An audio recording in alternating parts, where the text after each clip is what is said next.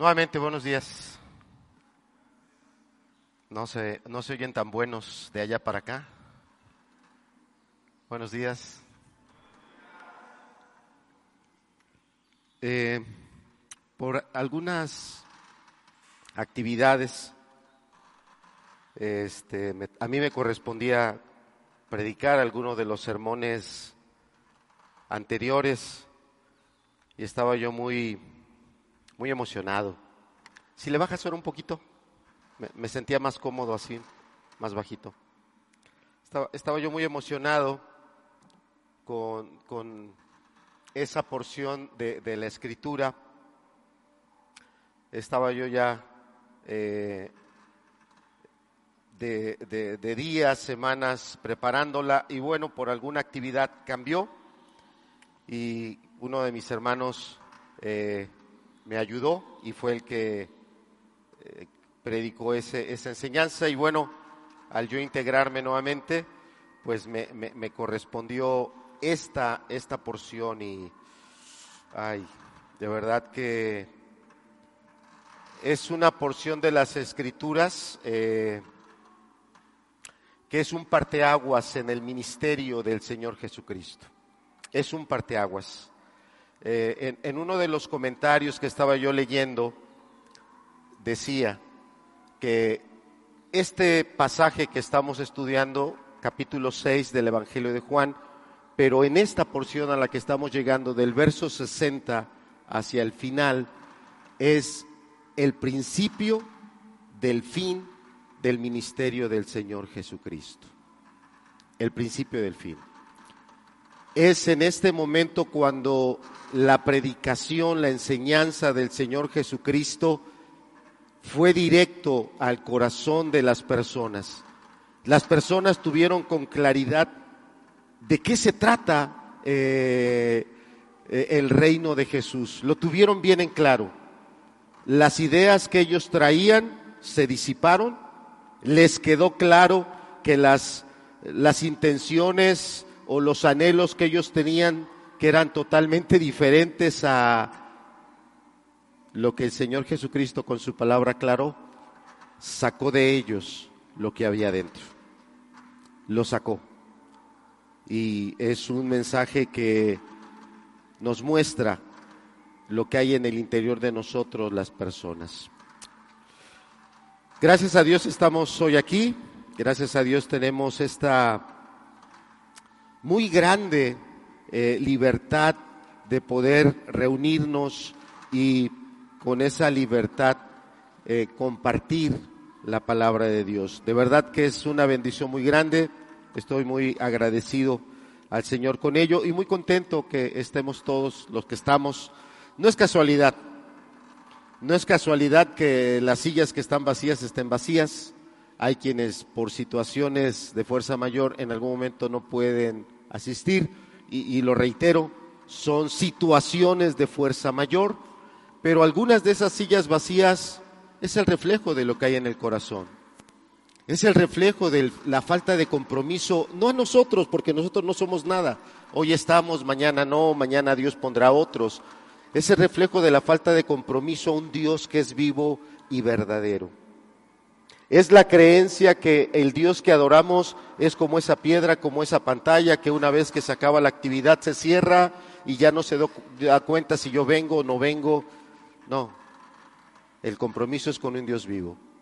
Y algunas de esas sillas vacías reflejan eso, falta de compromiso, falta de fidelidad, falta de sinceridad. No es casualidad que están los que están. Algunos podemos pensar que estoy porque yo así lo decidí y sí, tiene que ver con tu decisión, pero el pasaje también nos va a mostrar que tiene mucho que ver con un Dios que nos impulsa, que nos arroja, que nos lleva y que es por amor, por misericordia, por un deseo muy grande de bendecirnos y darnos una vida que es verdadera vida. No inmundicia, no migajas, no desperdicio, verdadera vida. Así que no a mi nombre, no a nombre de, de la iglesia de la cual formamos parte, a nombre del Señor, de un Dios vivo, sean todos bienvenidos. En su nombre, seamos todos bendecidos. Amén.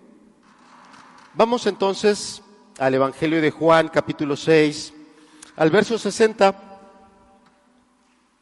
y vamos a darle lectura hasta el verso 71.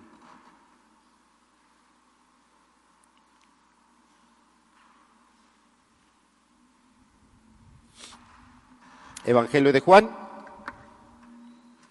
capítulo 6, verso 60. ¿Sí la tiene? También van a estar en la pantalla. Si gusta, lo invito a que puestos de pie hagamos esta lectura.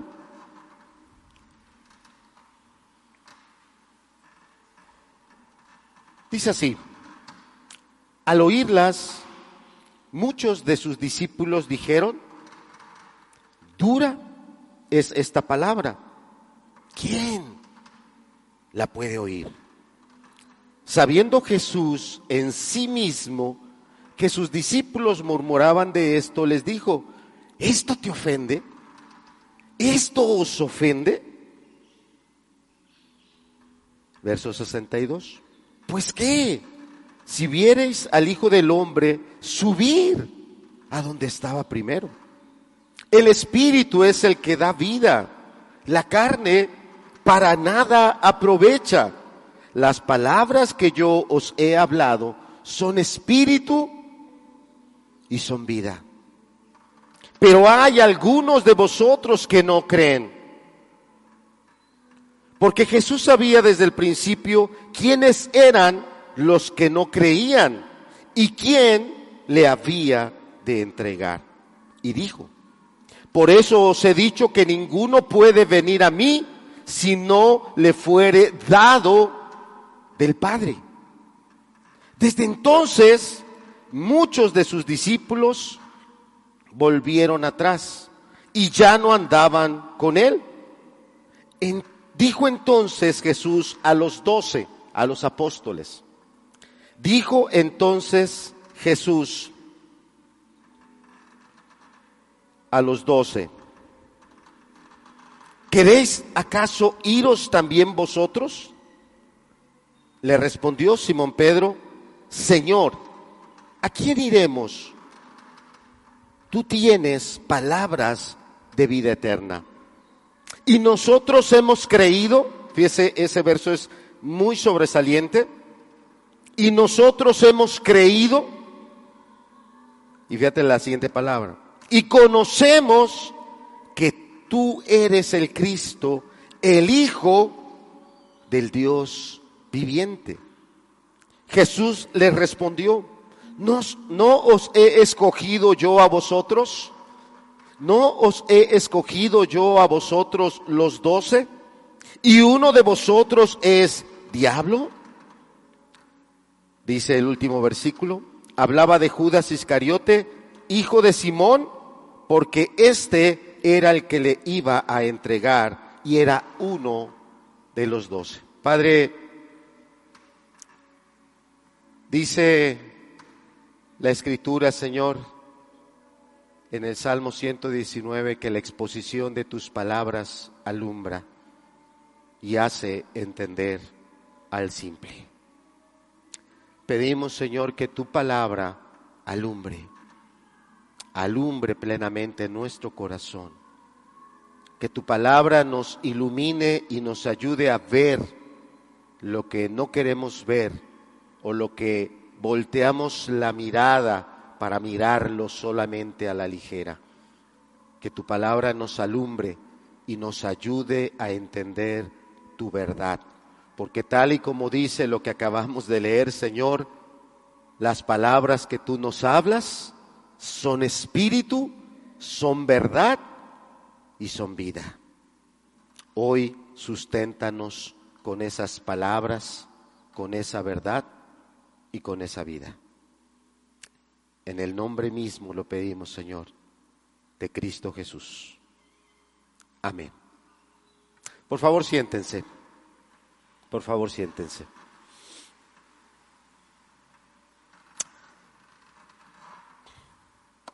Tenemos que poner una, una cuerda, un lazo, y, en ese lazo tenemos que ir metiendo las perlas, como un collar de perlas. Tenemos el lazo y tenemos que ir poniendo las perlas que, que todo este capítulo nos ha venido dando eh, desde el verso 1 hasta esta porción final.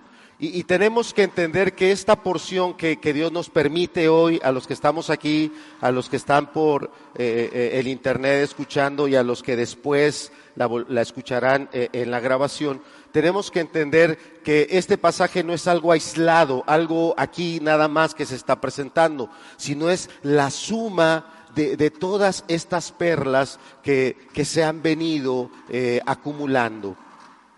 En el capítulo 6 eh, inicia, ¿verdad? Este, el Señor Jesucristo, diríamos eh, eh, el capítulo en general, alimentando a una gran multitud. Una multitud que el texto nos dice que la cantidad mínima eran cinco mil hombres y el texto aclara personas que no estaban siendo incluidas en la cuenta, no por discriminación, sino solo por tener una referencia, cinco mil hombres. Si incluimos a las demás personas, la cantidad puede elevarse eh, mucho, mucho, mucho más. Entonces ahí tenemos una gran perla, tenemos que tener presente que todos esos milagros, señales que el apóstol Juan nos presenta a lo largo del Evangelio tienen un solo propósito no es que eh, veamos un espectáculo y, echemos unas palmas y digamos, wow, que no, no, no. No, no, no está buscando emociones. Eh, el propósito con el cual el apóstol Juan nos presenta cada uno de estos milagros son que creamos en Jesús, que nos volvamos con una fe sincera a Él.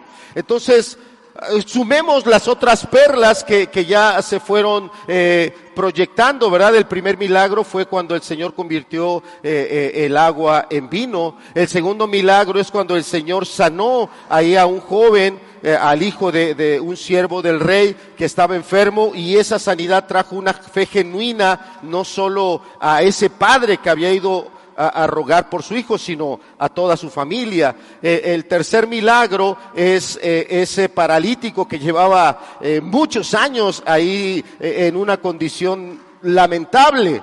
el cuarto milagro es, ¿verdad? Este, la multiplicación de esos panes o de esos alimentos.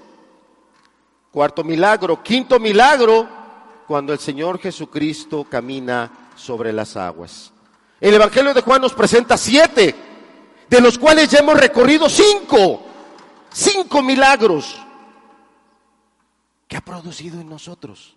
Fe, fe genuina para decirle, yo quiero ser tu siervo, yo quiero ser alguien que escuche tus enseñanzas y viva conforme a tus principios. O hemos ido a un cine a ver un espectáculo, comimos palomitas, tomamos refresco del sabor que quisimos, pero regresamos a casa y seguimos exactamente igual o tal vez peor. Ya llevamos en esta cuerda varios milagros de los que un apóstol consideró que eran necesarios para que una persona pueda voltear realmente en fe y en obediencia al Señor. Llevamos cinco, cinco, cinco milagros. También en esta cuerda tenemos que unir las personas con las que el Señor Jesucristo a lo largo del Evangelio de Juan ha hablado.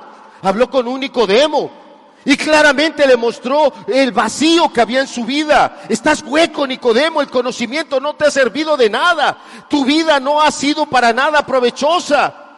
Hay algo que te falta y es indispensable en tu vida, el nacimiento espiritual.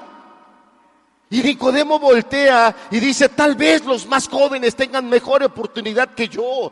Tal vez realmente una persona más joven podría detenerse en su camino y empezar a vivir una vida acertada, dirigida por tu palabra. Pero él mirando hacia él dice, pero un viejo, ¿qué posibilidad tiene? Eres tu maestro. Y no sabes esto. ¿Cuántos maestros están sentados en esas sillas? De tu boca han salido enseñanzas a muchas personas. Les has hablado de tu experiencia, de tu conocimiento, de tus habilidades. Les has hablado que tú ya tienes tal edad que, que quién te puede dar un consejo. Yo ya puedo solo. ¿Cuántos maestros están aquí en las sillas? Pero un hombre respetado, reconocido en una comunidad que apreciaba mucho el conocimiento, con humildad reconoció que no tenía eso reconoció que necesitaba eso. Y el texto, llegará el momento que lo veremos, el texto muestra que aquel hombre realmente le creyó a Jesús y se volvió un discípulo genuino. Tenemos otra perla aquí en nuestra, en nuestra cuenta. Se topó con la peor mujer, tal vez, con la mujer que nadie que se quería. Jesús se encontró con la persona desechada por todos los estándares sociales, religiosos, y con qué amor se puso a hablar con ella y a mostrarle el sequedal que tenía en su vida. Tal vez hoy aquí hay samaritanos, samaritanas, con una vida tan seca, tan vacía. Mañana vas a hacer tus actividades por rutina, tu, trabajo es un, un mero mimetismo. Lo vas a hacer de manera autómata, mecánica, pero estás seco, estás vacío. El pozo del que estabas bebiendo hace tiempo se ha vuelto un lodazal, se ha vuelto un sequedal igual que en la samaritana. Y Jesús le dijo, si tú supieras cuál es el don que yo tengo, si tú supieras, tú me pedirías a mí yo te daría. Y aquella mujer de su interior exclamó, Señor, dame. Y el texto se encarga de decirnos que la mujer bebió de esa agua. No se quedó en un egoísmo, corrió y les dijo a los demás, vengan, aquí hay un hombre, aquí hay alguien que puede cambiar tu vida. Y después tendríamos que unir muchas perlas porque salió toda la comunidad y ¿cuántos días se quedó el Señor Jesús en Samaria? A ver, ayúdeme a recordar. ¿Tres días? Gracias. Ahí está esa perla. Y así podemos seguir uniendo perlas, ¿verdad? Y llegamos a estas perlas que ya las habíamos puesto aquí en nuestra cuenta, donde el Señor Jesús multiplica esos panes, le da de comer a través de los discípulos a una multitud este, enorme. Y la multitud tenía una mala intención, querían ponerlo como un rey terrenal, y, si tú te das cuenta, era la misma oferta que ya Satanás le había hecho al Señor Jesús. Si tú te postras, si tú me adoras, yo te doy todos los reinos. El Señor Jesús no vino por ningún reino terrenal. Él no le interesaba ocupar ningún cargo, ninguna función pública, política. No le interesaba. Él vino con un solo propósito y, y es importante repetírtelo, de verdad. Prediquemos el Evangelio de Juan otros dos años más. No, está bien. Te seguiremos repitiendo esa verdad porque debes oírla hasta que esa verdad rompa la dureza de tu corazón, hasta que esa verdad entre por unos oídos que de verdad pongan atención y de verdad entiendan que Él vino para salvarte de tus pecados, Él vino para darte vida nueva, Él vino para darte una vida verdadera. A eso vino el Señor Jesús. Amén. Y lo seguiremos repitiendo y, predicando y anunciando y diciendo. Pero hay a quien le entra por un oído y le sale por el otro. Hay a quien le pega en el corazón y cae a un lado porque no quieres que el Señor sea tu Señor, tu Salvador, el que te diga cómo debes hacer las cosas. No, al día de hoy, aunque lleves algunos años sentado en esa silla, sigues haciendo las cosas a tu manera y tu carácter sigue reflejando lo que tú eres. No, lo que Él es, lo que Él manda, lo que Él puede hacer. Entonces, cuando el Señor Jesús vio que estos hombres tenían estas intenciones equivocadas, se aparta de ellos. Manda rápido a los discípulos a que se fueran y ya en una predicación decíamos que el Señor Jesús ahí estaba protegiendo a sus discípulos que no fueran influenciados por esas malas intenciones de esas personas. Y cuando los discípulos estaban en aquella barca y la barca estaba siendo azotada por un viento contrario, el Señor caminando sobre las aguas viene a ellos. Todo esto, hermano, es parte de una perla que va en una cuenta.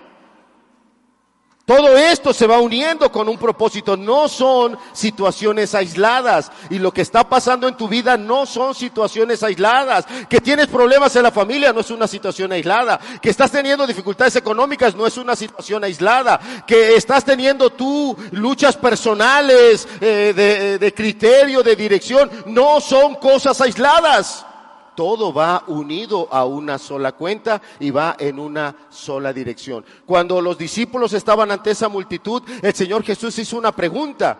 Y el texto dice que el Señor hace la pregunta no porque Él no supiera lo que iba a hacer, Él sabía lo que iba a hacer.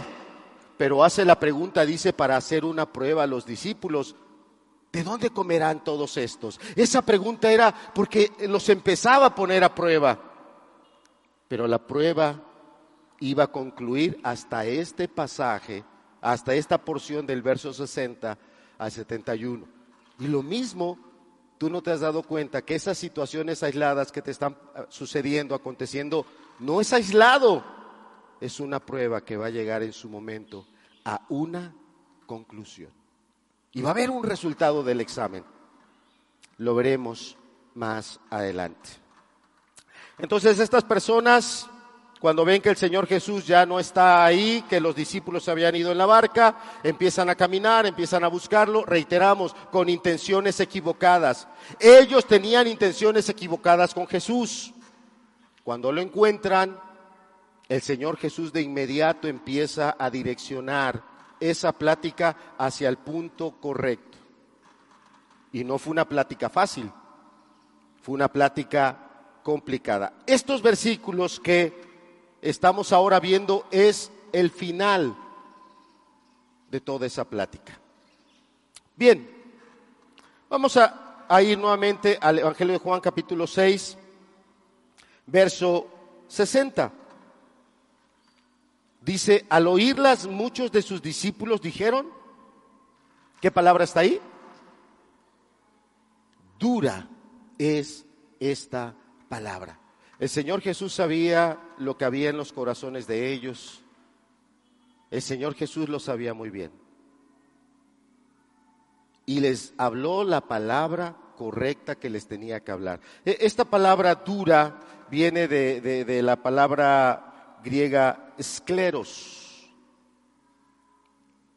que es algo que se traduce duro, rudo, pero también exigente.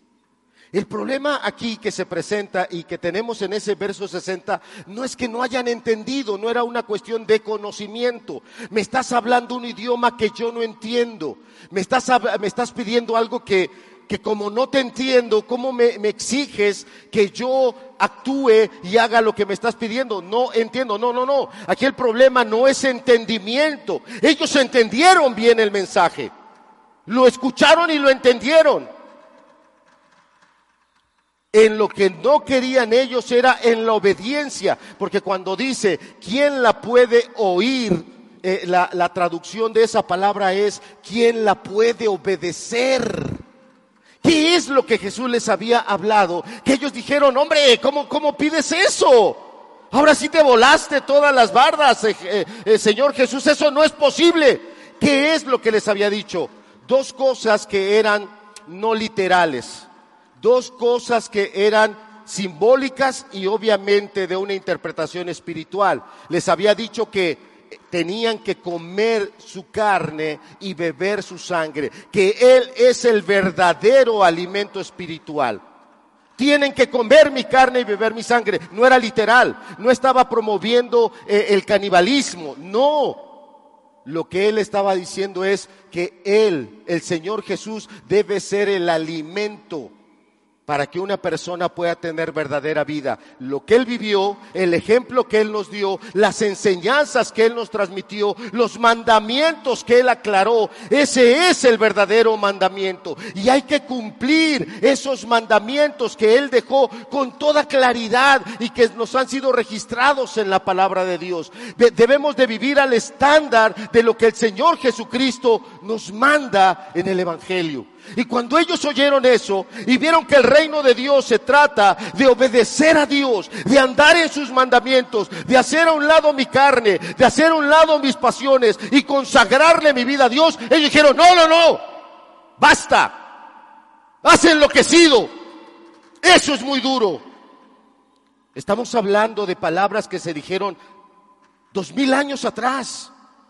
Y si en aquel momento se pegó el grito en el cielo, esas palabras el día de hoy están levantando más gritos y más alaridos ante los de la ideología de género, ante los de la ideología de que yo quiero vivir mi vida y, que nadie me ponga trabas, que nadie me ponga límites, ante todas esas ideologías equivocadas. El grito surge hoy y dice, ¿quién puede oír esto?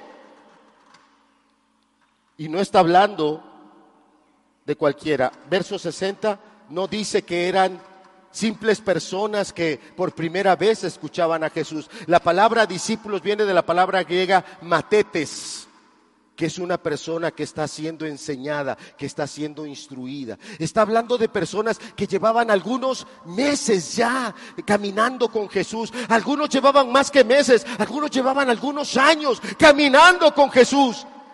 Pero cuando el Señor Jesús les dejó en claro de qué se trata el reino de los cielos, dijeron, no, no, no, no, no, no, no. Eso no va con mis intereses, eso no va con mis propósitos. Y aquí estamos teniendo la exposición de verdades. Está eh, el Señor Jesús exponiendo verdades que son duras. ¿De qué consiste el cristianismo? No de andar en el estilo de vida que cada uno quiera. No de andar haciendo las cosas que a mí me parecen, ah, pues si el hermano quiere vivir así, pues está bien, él es muy exagerado, eh, él es muy cuadrado, eh, él así quiere, ay, ay, el que lo haga, ah, este otro hermano, bueno, este otro hermano, no, yo, yo voy a, aquí a buscar mi estilo. El cristianismo no es cuestión de estilos, el cristianismo es cuestión de obediencia, de obediencia a los principios y los mandamientos de Dios. Ese es el cristianismo.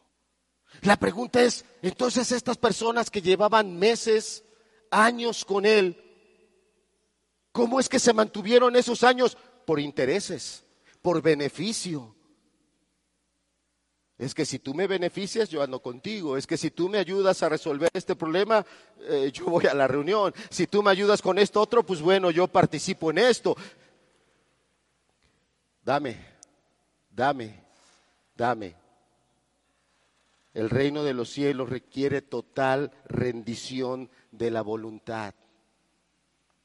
Dios no quiere que seamos esclavos, nosotros somos capaces de tomar decisiones, pero tú decides si le entregas tu voluntad a Dios. Tú decides si reconoces, es cierto, llevo viviendo 20 años, llevo viviendo 30, llevo viviendo 40, llevo viviendo 50, llevo viviendo más de 60, pero he cometido tantos errores, he cometido tantos pecados. Lo mejor es ser dirigido por Él y someto mi voluntad a Él. Cuando ellos entendieron que tenían que entregarle toda su voluntad a Dios, porque Él es el verdadero alimento, el que no comiere mi carne, el que no bebiere mi sangre, es la esencia de la vida de Jesús. ¿Cuál? Eh, eh, eh, a, a, través del Evangelio de Juan tenemos que poner esta otra perla aquí, en esta cadena de perlas que llevamos. Una perla muy grande que el Señor Jesús dijo es que Él vino a hacer, ¿hacer qué cosa? A ver si alguien me ayuda. Cuando estaba ahí con los discípulos, eh, eh, con la samaritana, y que los discípulos le decían, maestro, come. Y el Señor dijo, mi comida, yo tengo una comida que vosotros no sabéis, mi comida es que haga la voluntad ¿De quién? Del que lo había enviado, de su Padre. Y si yo me vuelvo cristiano, es que yo haga la voluntad de Jesús. Esa debe ser mi comida. A ti, mi amado, que estás ahí sentado, a ti, mi amada, joven, adulto, adulta, ese es el problema en tu corazón. Si tú al día de hoy no quieres ser un fiel y genuino cristiano, es porque no quieres rendir tu voluntad. Ese es el problema. Tú quieres seguir gobernando tu vida. Tú quieres seguir viviendo tus caminos, tus ideologías, tus fantasías, tus caminos. Y no quieres tomar este camino porque este camino tiene un nombre, se llama renuncia. Renuncio a mi yo, renuncio a mi voluntad, renuncio a mis pasiones y mi vida va a ser para agradarlo a Él. Si Él me dice que esto es lo correcto, eso es lo que voy a hacer. Si Él me dice que esta es la forma en la que debo ser un esposo, Voy a aplicarme de verdad para ser ese esposo, esa esposa. Si esto es lo que dice la escritura, que debo ser como una persona joven, como hijo, pues me voy a someter a esto. Y ese es el problema. Aquí está la, la, línea para pasar y te dicen, estos son los requisitos. Y tú agarras y dices, no, es que así yo no le entro. Es que así yo no quiero. Yo quiero andar por este camino que me bendiga, que me sane de enfermedades, que me libre de dificultades, que me ayude cuando eh, tengo problemas económicos, que, que esté mis bienes protegidos. Yo quiero todas las bendiciones, pero yo no quiero ningún compromiso. Yo no quiero que Él me pida nada, yo no quiero tener que darle nada, yo no quiero tener que obedecerlo porque Él dice que es así. Cuando el Señor Jesús expuso esto, esta fue la respuesta. ¿Qué dijeron? ¿Qué dice ahí? Y ni por ti, ni por mí, ni por mil personas Jesús va a cambiar su estándar. Él ya dijo cuáles son sus principios. El arrepentimiento, la fe, una santificación que es obra del Espíritu Santo, pero que también requiere de que yo esté dedicado a esa santificación personal. Él no va a bajar el estándar por ti. Él no te la va a poner más fácil a ti o a mí. Esta ha sido la medida. Una verdad dura, una verdad que nos dice que debemos rendir la voluntad, una verdad que nos dice que debo tener obediencia completa a Jesús. Veamos el siguiente versículo, verso 61, por favor. Sabiendo Jesús en sí mismo que sus discípulos, ¿qué dice ahí que hacían? Otra de las traducciones, si es una traducción correcta, quiere decir rezongaban. Los tiempos han cambiado mucho. César, hermano, cuando tú le rezongabas a papá Rafa, a mamá Toña, ¿cómo le iba? Dilo, dilo fuerte para que lo oigamos.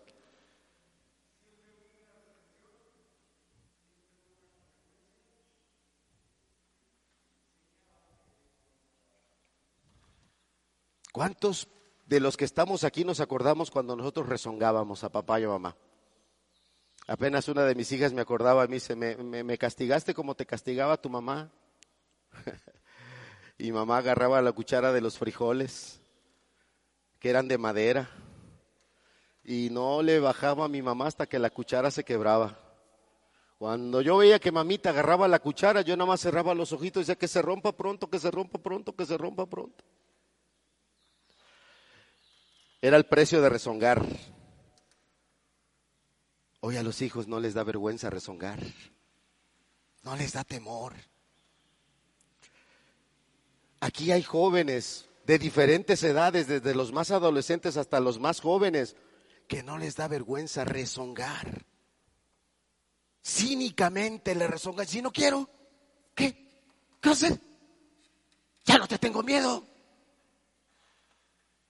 Estos discípulos eran discípulos. Entre ellos empezaron, está loco, ahora sí, se le fue.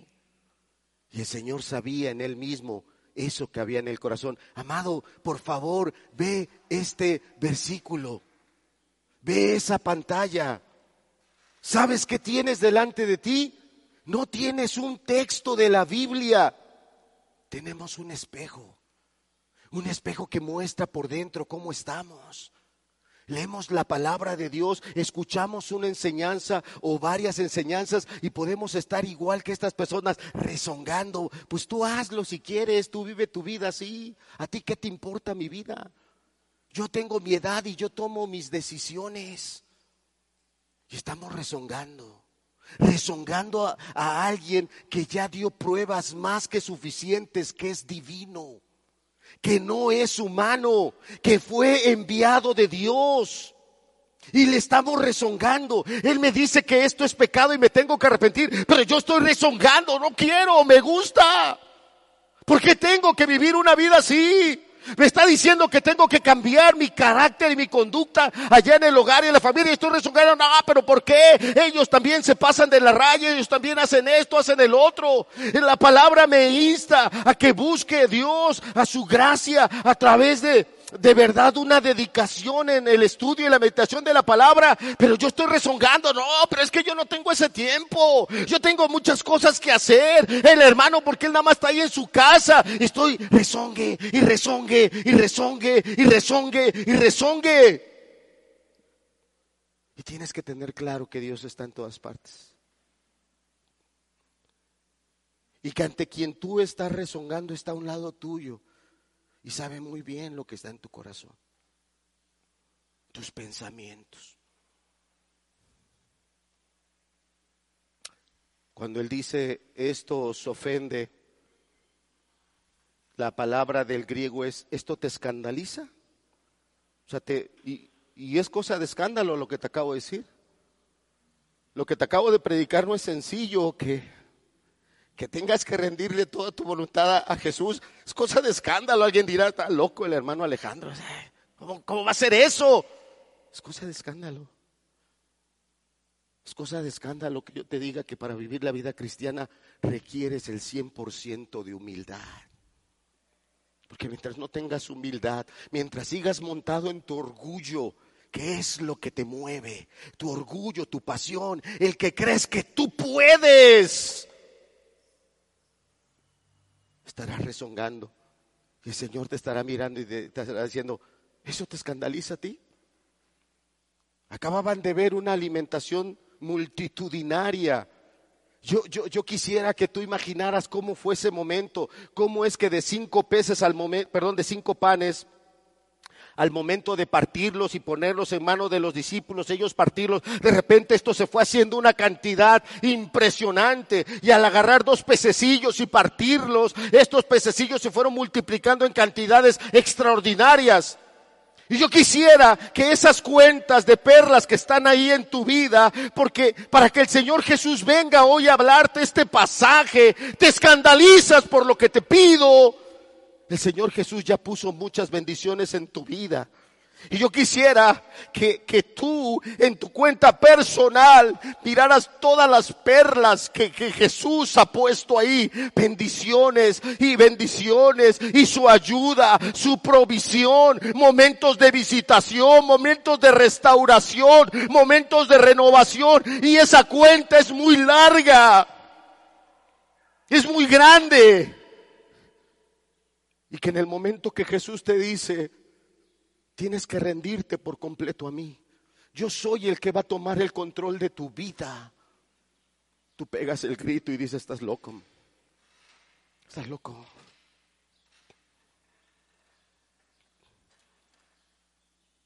Y el Señor Jesús pone otra perla muy grande y él dice, ¿te convencerías si nos pones el siguiente versículo, por favor, verso 62, lo quisiera yo decir en una versión propia. ¿Te convencerías si ves que el Hijo del Hombre regresa donde Él estaba primero? En ese momento esto no había sucedido. En el momento en el que el Señor Jesucristo lo dijo, su muerte, resurrección y su ascensión al cielo todavía no había sucedido. Pero para el momento en el que tú y yo estamos aquí, eso es un hecho irrefutable. ¿Y ni eso te convence? Tal vez uno podría mirar a todos estos que se fueron y decir, bueno, pues es que, pues sí, eso todavía no pasaba. Ellos todavía no recibían ese testimonio contundente de que Jesús es el Mesías. Bueno, tal vez concedamosle ese beneficio, pero eso opera en contra nuestra. Lo que a ellos les es un beneficio, para ti, para mí, ya no es un beneficio, nos es en contra, porque en este momento en el que tú y yo estamos en este auditorio, lleva más o casi dos mil años de que el Señor Jesucristo resucitó, el sepulcro está vacío y ascendió al cielo. ¿Usted cree que Jesús está en el cielo? Piense muy bien en el amén. ¿Usted cree que Jesús está en el cielo? Hubo menos. Pero si de verdad tú estás convencido de que Jesús está en el cielo, tienes que acabar con tu egoísmo. Tienes que acabar con tu orgullo. Tienes que acabar con tu manera libre de querer vivir tu cristianismo a tu manera. Y tienes que comer su carne y beber su sangre. Tienes que alimentarte de lo que Él vino a transmitirnos y enseñarnos. Amén, hermano. Amén. Estás escandalizado. Y el Señor puso la perla más grande y dijo, te convencerías si te doy el testimonio contundente para que tú rindas tu voluntad, tu obediencia a mí.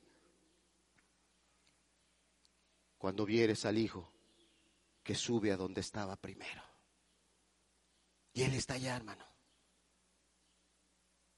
Pero ¿cuántos de los que a pesar de que es algo que tu intelecto te lo dice, sí, sí, Jesucristo murió y resucitó, pero es algo que está en el intelecto, no está en el corazón, no obra en una fe que te mueve a la obediencia plena a Dios. Solo es algo mental, mecánico, pero no es espiritual. Entonces, cuando, eh, eh, cuando el Señor Jesucristo está hablando en este versículo, Está hablando de otras verdades. Las primeras verdades que hablamos son verdades que son duras. La, entrega, la, la obediencia completa al Señor es una verdad dura, pero es la verdad. No es una mentira. Es una verdad total. Pero aquí está hablando de otras verdades que van más allá de nuestra capacidad de comprensión. Está hablando de cosas que no tenemos nosotros esa facilidad para alcanzar a, manejarlas, pero son verdades. Y son verdades ¿por qué? Porque genuinamente Cristo nació de una mujer. Genuinamente Cristo hizo todas estas señales y milagros y al ser crucificado murió y al tercer día resucitó. Y esas son las pruebas contundentes que nos dicen, Él es Dios, Él es el Mesías, no hay otro. Pasemos al siguiente versículo, verso número 63. Y aquí viene una verdad que, es nuestra lucha de todos los días. E, este decía hace un momento que esa pantalla aquí donde tú estás viendo los textos no es una pantalla, es un espejo. Y hace rato nos estábamos viendo en ese espejo y ahora este espejo se va a quedar ahí. Este es tu espejo de todos los días, de todos. Es nuestro espejo de todos los días. Para aquel que realmente está en ese camino de obediencia, de entregarle totalmente, humildemente su voluntad a, a Jesús, esta es no la, acción más fácil, porque no es fácil, pero es una acción a la que se va a dedicar día tras día buscar el alimento espiritual. Esta enseñanza nos la estuvo compartiendo nuestro hermano Azarías hace algunas semanas, cuando él decía, trabajad por la comida que a vida eterna permanece. Ayer estaba yo platicando con una persona que está ahorita en una restauración de su vida. Atravesó en su vida por acciones nada correctas, acciones que eh, causan mucho daño, no solo en el momento, sino va a tener consecuencias más adelante. Y estaba yo platicando con esta persona para valorar de todo este tiempo cuál ha sido su restauración. Y eh, eh, empecé eh, en algo que es básico, en algo que es básico, y lo que es básico es trabajar, ¿verdad? Por, por esa, ese alimento espiritual. Y, le preguntaba yo, ¿cómo está tu lectura de la palabra de Dios? ¿Cómo vas tú en tu estudio de, de la escritura? Y, escuché lo que escucho de muchas personas. Híjole, es que, es que tengo mucho trabajo, mis actividades, eh, a veces eh, el tiempo me gana y, y yo ando siempre muy a la carrera, muchas cosas dependen de mí. Lo entiendo muy bien, lo entiendo muy bien, solo que yo no puse el mandamiento, o sea, lo puso el que te conoce mejor de lo que yo te conozco. Bueno, es que yo voy muy despacio. A mí me cuesta retener lo que leo. Lo he escuchado varias veces, no solo de esta persona. Y le, le hice, le pedí que me hiciera un cálculo. Le dije, ayúdame a calcular esto. A la velocidad que tú estás leyendo la Biblia, ¿en cuántos años, porque no lo vas a hacer en un año, van a ser más, ¿en cuántos años tú leerías la palabra completa? Y le hacía yo esta reflexión porque esta persona había escogido eh, de, ¿Sí saben cuántos libros tiene una Biblia? ¿Cuántos son? ¿Cuántos? Dígalo fuerte que no lo oigo.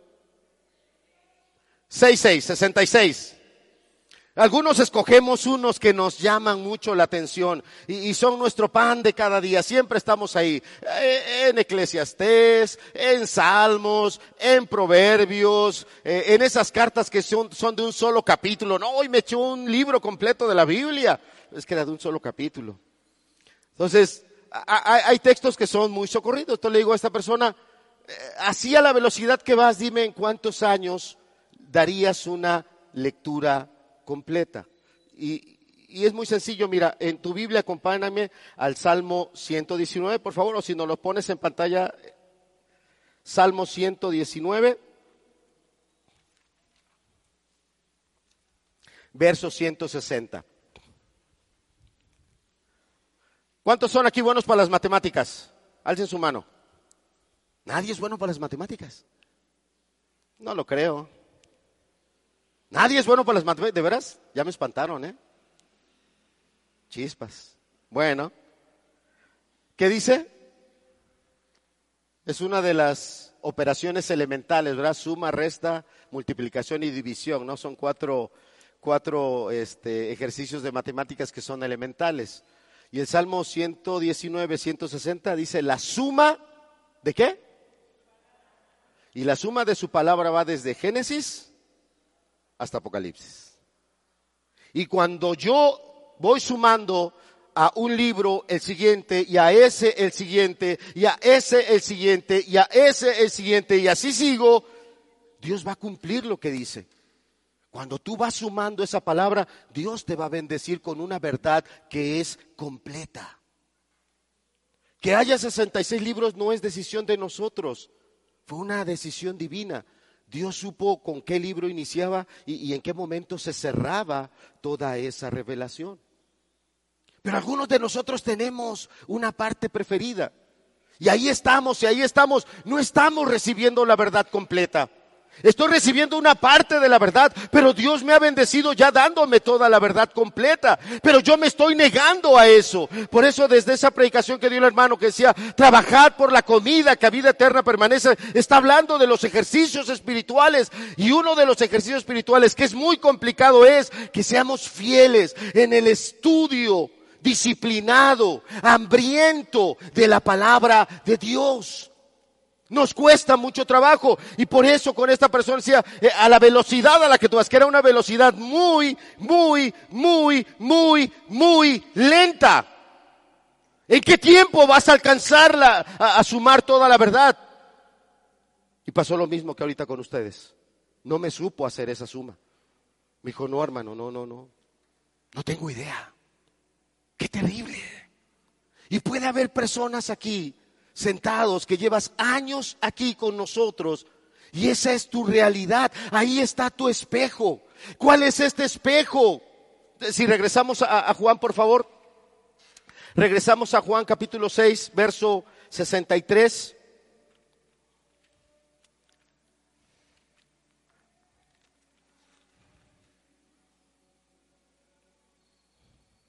El espíritu es el que da vida. Este pasaje cuando lo estaba yo preparando, me, bendecía mucho porque es un pasaje donde la Trinidad está interactuando en una armonía, con un propósito completo.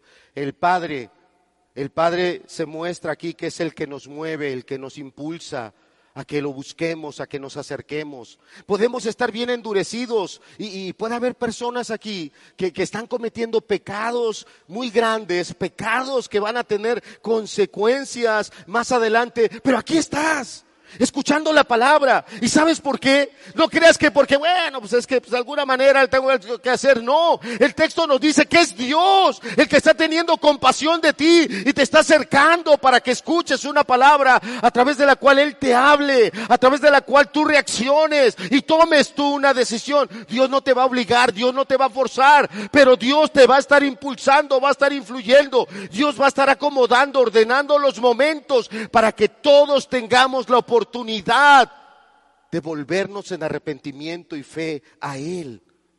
Ese es el Dios de los cielos. Entonces acá está diciendo, el Espíritu es el que da vida. Busquemos las cosas espirituales, venir a una reunión con hambre, estar en casa y, y, yo estar con hambre, buscando profundizar en esa palabra de Dios. Y acá viene el contraste. El contraste dice la carne para nada aprovecha. Y acá ah, está refiriéndose a aquellas cosas que nosotros creemos que son valiosas. Y hoy alguien pueda decir, bueno hermano, pero yo le doy el alimento a mi familia. Bueno hermano, pero, pero yo ya les puse un techo. Bueno hermano, pero yo ya logré dar educación y tengo tantos hijos que, que ya por su profesión ya están aquí y aquí y aquí. Eso es la carne. Y el día que Dios nos llame, tengas una licenciatura, tengas dos licenciaturas, tengas cuatro doctorados, tengas eh, muchas especialidades, todo eso se va a quedar aquí. Y en el momento que estemos delante del trono de Dios siendo juzgados, la pregunta va a ser, ¿por qué no creíste? Y algunos dirán, es que, es que yo tenía mucho que hacer en mi trabajo. Yo tenía que generar muchas eh, mucho recurso para suplir varias cosas.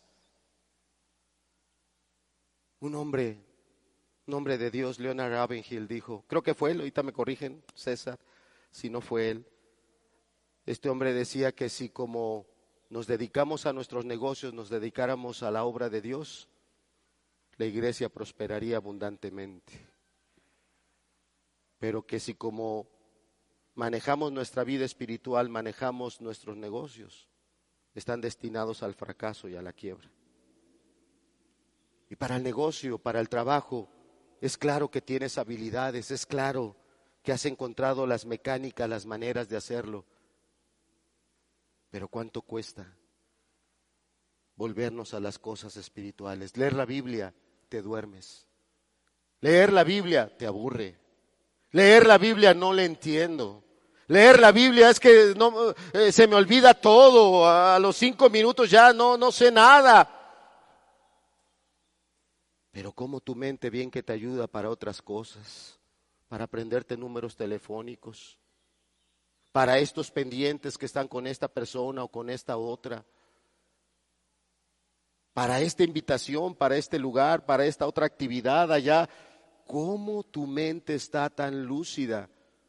Y aquí el Señor Jesucristo empieza a enfocarnos a nuestro gran problema. Estamos muy vivos en nuestra carne. Creemos que vamos a lograr muchas cosas por las cosas que yo he hecho. He sido un buen padre, he sido un buen esposo, he sido una buena persona, he sido un hombre muy trabajador, he sido esto, he sido el otro. Ve lo que dijo el Señor Jesucristo, el Espíritu es el que da vida.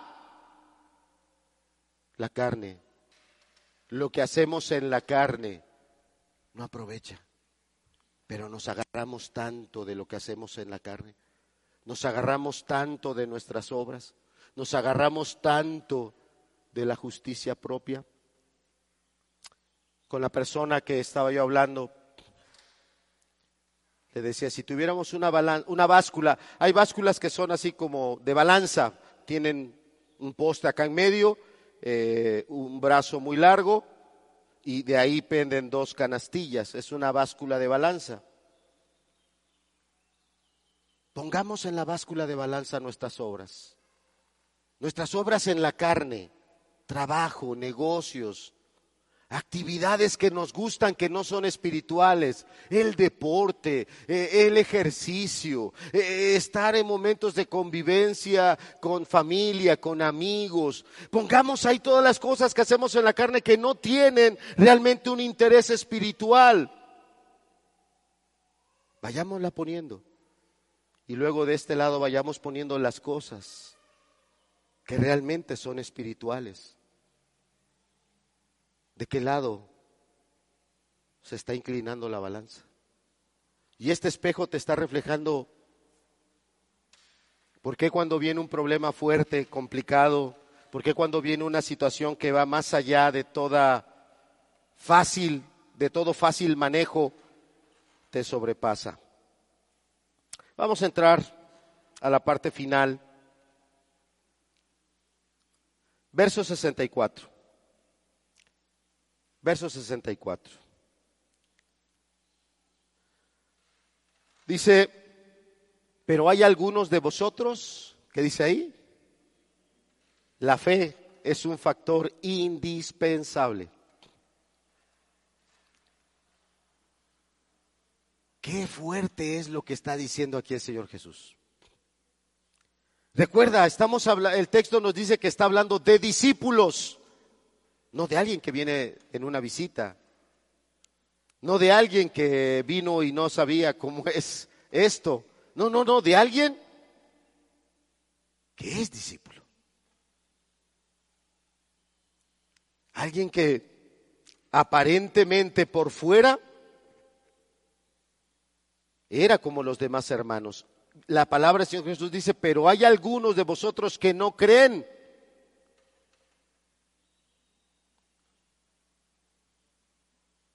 ¿Cuántos de los que estamos aquí? Nuestra fe no es verdadera. ¿Crees que Jesús vino? Sí, sí lo crees, pero no le has entregado tu vida. ¿Crees que Jesús murió por los pecados? Lo sabes, pero tú no te has arrepentido de los tuyos. ¿Crees que Jesús realmente es el Mesías? Pero no vives para su reino, estás metido en el tuyo. Entonces tu fe no es una fe genuina. Es una fe de un conocimiento nada más. No es una fe de una vivencia. Es solo un conocimiento. Es como decir, preguntar ahorita, eh, eh, si saben que hay otros continentes. Alguien dice, claro, está el continente africano, está el europeo, está el asiático. Pero no hemos ido, no tenemos esa experiencia. Es saber que hay un polo norte y un polo sur. Es un conocimiento, pero nunca hemos estado ahí. Por ejemplo, ¿sí saben que el polo norte es solo agua congelada, que no hay tierra firme? ¿Sí lo saben o no lo sabíamos? No hermano, ¿cómo crees? No, no, no, no, no. Eh, en el polo norte, no. El polo norte solo es agua congelada, no hay tierra sólida. Donde sí hay tierra sólida, es en el Polo Sur. Pero es conocimiento, no es una vivencia. No hemos estado ahí. Entonces aquí el Señor Jesús está hablando de algo que es conocimiento nada más, pero no es una vivencia y por eso la fe que tú tienes en Jesús no te ha llevado a esa obediencia. Dice ahí, pero hay algunos de vosotros que no creen y dice, porque Jesús sabía desde el principio y fíjate cómo está hablando en plural. ¿Quiénes eran los que no creían? Y después gira a lo singular. Habla primero en plural y después gira a lo singular. ¿Y quién le había de entregar? Vamos a ir concluyendo. Llegó el momento del examen final. Todas esas cuentas que se fueron uniendo en este collar llegó el momento de tomar una decisión. El Señor Jesucristo veía claramente cómo estos discípulos abiertamente estaban incómodos y, no determinados a abrazar el principio del reino, que es someter nuestra voluntad a Jesús. ¿No? Claramente el Señor Jesucristo les habla eso lo que tú quieres irte a tu carne, a tus caminos, para nada aprovecha. El Espíritu verdaderamente es el que da vida. Aún así, no lo oyeron. Verso 66. Vamos a concluir con este versículo. Desde entonces, fíjate cómo el texto vuelve a reiterar, muchos de sus, ¿qué dice? Discípulos volvieron atrás. Eh, tenemos que, algunas palabras nos pueden eh, generar una idea, eh, una imagen que no es la que el texto está diciendo. Tal vez la imagen que tenemos ahorita aquí están con Jesús, entran ellos en esta distensión con Jesús y le dicen, no, tu palabra es dura, tu principio es duro, el que tú pidas que totalmente nos sometamos a este reino, no. Nos vamos. O sea, el texto nos pudiera dar a entender eh, personas que están reunidas y de repente la tensión llega a tal punto que provoca que un gran número de personas se aleje y deje a Jesús ahí. No. Sí pasó eso, pues, sí, sí pasó, pero no nada más está eh, las palabras del griego dando a entender eso. Cuando se usa la palabra atrás, está diciendo que regresaron a su vida de antes.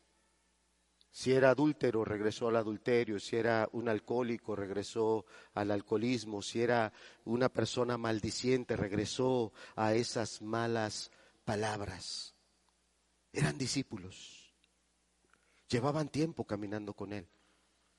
Pero este fue el momento cuando el Señor con claridad fue a su corazón y dijo, tu fe no es una fe sincera, tu fe es una fe de conveniencia, tu fe es superficial, no crees de verdad. Y en ese momento dijeron, hasta aquí. Esa expresión que hizo Pedro, porque el Señor Jesús con mucha ternura se vuelve y les dice a los doce, que era el grupo más cercano a él, les dice, ¿ustedes también quieren irse ahora? Y Pedro dijo, ¿a quién iremos? Otra de las traducciones nos da a entender como que Pedro se voltea a mirar a la multitud, viendo a cada persona, identificándola en el rostro, y la expresión sería, ¿con quién de ellos me voy a emparejar para caminar ahora? Con el de la ideología de género? ¿Con este que hace todos sus negocios chuecos? ¿Con esta otra persona que ya va por su segundo o tercer matrimonio? ¿Con quién me voy a emparejar ahora para caminar en adelante? Pedro estaba mirando hacia, hacia su pasado y él mismo viendo por cuántos caminos él ya había andado y su vida había acabado hueca, lastimada, vacía. Y el momento en el que él encuentra a Jesús y dice, yo sé que verdaderamente tú eres el Hijo de Dios, no por conocimiento, sino porque te hemos visto en tu vida y hemos visto todo lo que tú has hecho. No hay otro como tú. ¿A quién iremos? Y esa es la pregunta. Y ese es el título de la enseñanza de hoy. Cuando salgamos por esta puerta, ¿a quién iremos? ¿Qué es lo que reflejaremos cuando mañana lunes o en un momento al llegar a nuestra casa y empiezan las situaciones cotidianas como familia? ¿A quién iremos? Ayúdeme con este dicho popular mexicano. El que con lobos anda. El que con lobos anda. A ver, dígalo fuerte porque los que no son mexicanos no lo van a oír. El que con lobos anda, eso quiere decir que con las personas que nos emparejamos, con las personas que caminamos, hay un intercambio. Hay un intercambio. A nuestros jóvenes que están aquí, que están hoy bajo la influencia de una ideología tan liberal, entre comillas, pidiendo que sea tolerante pero son de los más intolerantes, ¿verdad, hermano? No les puede señalar sus faltas. A uno de nuestros jóvenes que están aquí, que su padre, su madre le quiera señalar su falta, su pecado, se van a oír gritos y alaridos. Va a haber eh, personas que van a estar ahí rezongando. ¿Quién eres tú? ¿Qué, tú? Métete a tus cosas. No te metas con lo que no te importa. ¿A quién iremos? Y algunos no es que la pregunta apenas la vayas a contestar. Algunos ya contestaron la pregunta. Algunos ya llevan tiempo caminando con su pecado, con su inmoralidad, con su hipocresía, con su apariencia. Ya llevas tiempo. Se hizo evidente aquí lo que ya llevaba tiempo. Fue el momento de tomar decisiones. Se quedaron muy pocos. Tal vez uno voltee y diga, sí, esa persona de siempre, yo ya decía que algo raro tenía. No, no te confíes porque entre los que se quedaron se quedó Judas. Y el texto, la historia, el Evangelio se encarga de decirnos que no se quedó por las decisiones correctas, tal vez le dio vergüenza. Si tu pecado no ha salido a la luz, tal vez porque te da vergüenza. Las pésimas acciones que estás cometiendo porque Dios está teniendo misericordia de ti y te está dando oportunidad. Apártate de ese mal camino. Y Judas, aunque lo oyó, se quedó, pero no porque tenía la misma convicción que Pedro. Se quedó por otras circunstancias. Pero ya el pasaje empieza a apuntar hacia esa persona y una de las expresiones que el Señor Jesús hace es, no os escogí yo a vosotros los doce y uno de vosotros es, ¿qué?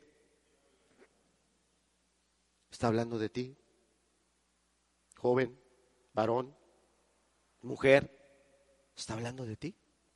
Eso eres. Vete en el espejo. No eres esa persona guapa, atractiva. No eres esa persona simpática Vete en el espejo. De verdad desearía que tuvieras el valor, la honestidad de mirarte en el espejo y reconocer si es cierto. Soy una persona que tal y como esa palabra describe, está llena de pecado, de maldad. Termino con esta anécdota. La leí en por lo menos un par de comentarios que, que estudié, de un pintor italiano que estaba realizando un cuadro de la lo que se conoce coloquialmente como la Santa Cena o la Última Cena, donde está el Señor Jesús y los doce apóstoles. Y, empezó este cuadro con la figura del Señor Jesús. Y dice que anduvo allí en Italia, eh, en diferentes lugares, buscando quién sería el rostro que personificara a Jesús. Dice que encontró a un, joven, a un hombre joven, de un rostro muy atractivo, que su imagen irradiaba pureza, alegría, bondad. Y este pintor se le acerca a aquel joven y le, y le plantea su proyecto y el joven accede y dice, claro, me va a dar mucho gusto ser tu modelo para ese cuadro en honor a nuestro Señor Jesús. Y el joven va y, y es plasmado su rostro en aquel cuadro. El pintor siguió su obra y no fue una obra sencilla, fue una obra que llevó años. Algunos comentaristas dan un número lo dejamos en plural, fueron años hasta que llegó al último personaje, Judas, el traidor. Y a diferencia del el primero, ahora buscó en los barrios más bajos, en los lugares más violentos, en esos centros de inmundicia, de maldad, Y estuvo de tiempo buscando y buscando, hasta que topó con un hombre que el rostro estaba tan maltratado, su imagen era de tanta maldad que con temor se le acercó, con verdadero temor y, y, le habló lo mismo, estoy haciendo este cuadro y creo que tu rostro es el ideal para que representes a Judas el traidor. Aquel hombre se agachó, por un momento lo meditó y después levantó la mirada con aquel artista y le dijo, pero tú ya me habías pintado antes. Y el artista pegó un brinco y dijo, no, o sea, yo he seleccionado a cada uno de mis eh, apóstoles, personajes y, y, no, por supuesto que tu rostro no está ahí. Dijo, sí, hace muchos años tú me buscaste para que yo fuera la imagen de Jesús. Y aquel pintor, ¿tú eres? Y aquel joven se agachó y dijo, sí. Escogí los caminos equivocados, me metí en las situaciones que no debía meterme y mi vida ahora es esto. Y esos comentarios terminan en esta reflexión. Judas tuvo, tuvo toda la oportunidad de ser uno de esos apóstoles, de ser uno de esos discípulos que le diera toda la gloria a Jesús. Pero él tomó su decisión. Y es seguro que en muchas familias en México y en el mundo no va a haber muchos niños que hereden ese nombre. He conocido niños que llevan el nombre de Jesús. He conocido niños que llevan el nombre de Pablo, Juan. Pero en los años que Dios me ha permitido vivir, hasta el día de hoy no he conocido un niño que con imagen de este hombre, Judas el traidor, así se le llame a ese niño. Terminamos con esta reflexión. Esta semana, ¿qué discípulo vas a ser tú? Ese Pedro que le dijo, Señor, ¿al lado de quién voy a caminar? Solo tú tienes la vida, tienes la verdad. ¿Serás ese discípulo? ¿O serás el otro que seguirá llegando el domingo siguiente y el siguiente y el siguiente? Hasta que un día vendas a tu Señor. Lo vas a vender por un plato de comidas. Lo vas a vender por una relación sexual. Lo vas a vender porque un mandamiento ya no entra en tu corazón endurecido, en tus conveniencias de la vida diaria. Y ahí va a salir a la luz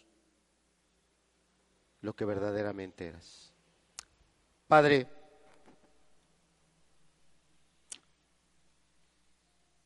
solamente en nuestro Señor Jesús está la vida, la verdadera vida. Y aunque es un texto que las palabras son fuertes, Señor,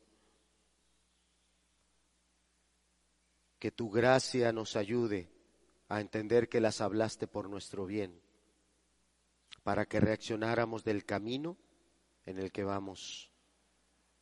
Si como discípulos estamos dejando de tener en cuenta que tú eres el Hijo del Dios viviente, que tú eres el Mesías, sacúdenos como sacudiste a Pedro. Reafírmanos como Él fue reafirmado. Y Señor, si entre nosotros hay quienes están caminando el camino de Judas, el camino del pecado, de la hipocresía y de una falsa apariencia de piedad, háblales también, Señor. Háblales también, así como con amor y misericordia le hablaste a Judas y él tomó su propia decisión, que tu espíritu aliente a aquella persona que está en el camino equivocado a arrepentirse a renunciar a su maldad y a entregarte a ti en obediencia, con humildad, su vida, sus caminos. Padre, ¿a quién iremos? ¿Al lado de quién nos emparejaremos para caminar? Si solo tú eres el dador de toda dádiva y todo don perfecto. Bendice a cada persona, Señor, bendice a los que han escuchado la transmisión o los que la escucharán más adelante, que podamos revisar el texto y encontrar más verdades, más perlas que están ahí, y que todo cumpla el propósito con el cual se escribió el Evangelio, que creyendo en Jesús tengamos vida. En el nombre de Jesús lo pedimos. Amén.